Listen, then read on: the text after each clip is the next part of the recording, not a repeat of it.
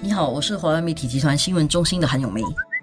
你好，我是华为媒体集团新闻中心的洪一婷。星期一的时候啊，易华人部长就在国会里面提出一个部长声明，在回答问题的时候，他就做了一个比较长的一个部长声明，然后来说明了为什么政府决定支持这个报业媒体的转型。当然，这个转型的过程哈，上周已经有了一些解释了。然后这次的另外一个关键就是为什么政府会愿意进来给予这样的一种好像担保，说会支持，然后会提供一些呃资金方面的帮助了。然后很多人就会想说，呃，这样的举动是代表着什么？然后易华人部长是有提到说，因为这样的做法是符合国家利益的。很多人可能一听到说国家利益，就很自然的会觉得说，哦，就是符合政府利益，符合政府政党利益，支持报业控股媒体，就是政府喉舌啦，就是又是帮忙政府宣传，讲政府的好话。其实这个是很简单化的去看这个情况啦，因为这个国家利益，其实我们要讲的是新加坡作为一个国家的整体利益。而我们都知道，呃，一个国家其实它是需要有它自己的媒体的。因为你国家必须要有自己的立场，对于很多呃外部事物哦，需要有自己的一个分析。当然，你的一些呃利益相关的一些考量跟其他国家也不一样。而当你在做这样的一个工作的时候，其实是不可能把它外包，奢望外国的媒体帮你做这样的解读或这样的分析的。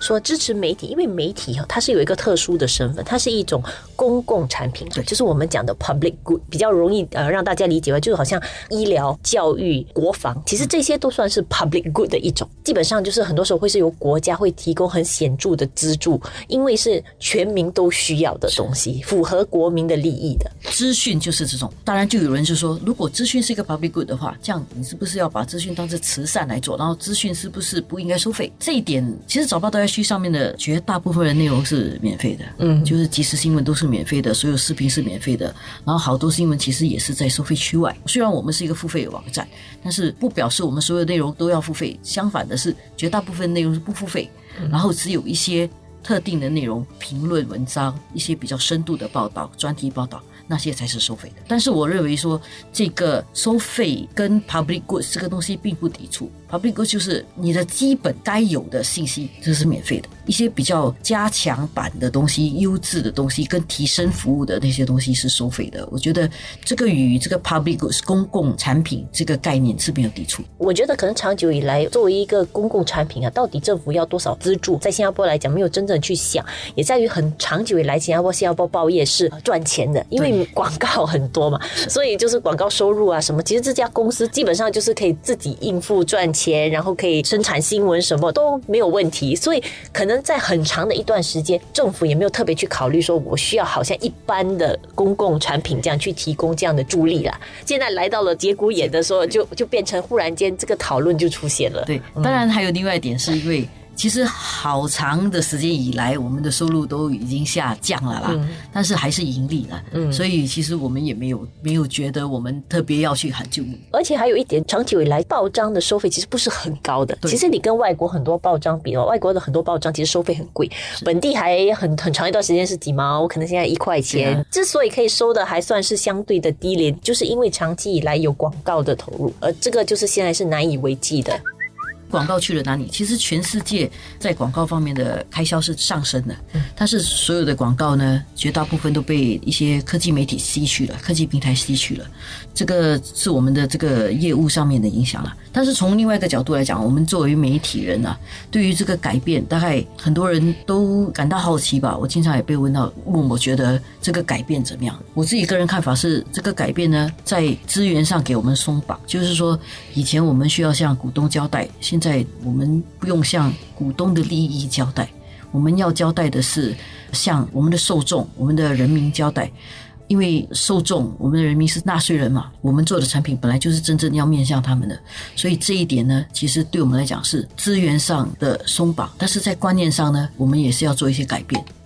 另外一方面，我们需要提供更切合公众需要的内容。下来，我们要更加有意识，而且更有这个责任感的去做这个东西。这一点来讲呢，是一个沉重的负担。嗯，之前呢，我们的负担在于找资源，还有就是符合股东利益。但是下来，我们的负担在于资源解决了，我们的负担就在于我们要找更优质的内容，做更好的报道。我觉得这是我们的一个想法。因为问题也是在于说，以前你做不到一些东西的时候，很容易有一个借口啦。你可以讲，因为我没有这个资源嘛，人力不够啊，或者我也没有办法投入这样多的时间去做。但是，一旦资源不是问题的时候，其实它有它的好处，但是它当然也有它带来的一个情况，就是你你再也没有托词了啦。你不能说你没有时间或没有资源，你都有，但是你怎么善用它，然后你有没有这个创造力去把它呃用的最好，然后带出最大的效果？我觉得这个对呃新闻室还有对媒体人下来才是。最具考验的地方了。对，有了这些资源之后，如果这整个